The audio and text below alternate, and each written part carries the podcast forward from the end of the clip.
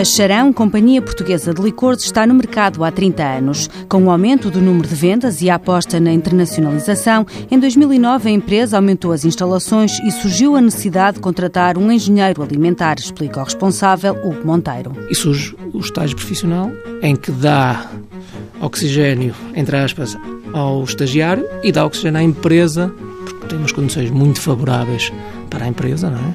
E também ao, ao estagiário dá-lhe margem de manobra para ir aprendendo a um ritmo e a exigência da empresa também é mais suave e dá-lhe tempo de ele reagir. Hugo Monteiro acredita que o estágio profissional beneficia tanto as empresas como os estagiários. Hoje em dia, acho que as empresas deviam dar mais hipótese a quem se forma.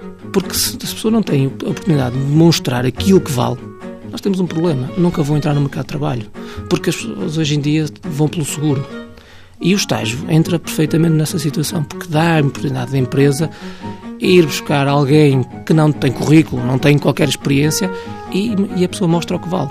E entrou o estágio, é, é senta que não é uma luva. Até ao momento passou pela Charão, Companhia Portuguesa de Licores, um estagiário. A experiência superou as expectativas. A pessoa que veio para o estágio é uma pessoa que realmente mostrou capacidades, apesar de nunca ter tido nenhuma experiência de trabalho, e vai entrar nos quadros agora, que o estágio vai acabar ardente em breve, e vai entrar nos quadros e já vai entrar a todo o gás, o que não ia acontecer se não fosse uma admissão de quadro direto, porque ia dar aquela fase de, de que nós chamamos a fase de aquecimento. No futuro, Hugo Monteiro espera voltar a recorrer ao programa de estágios profissionais.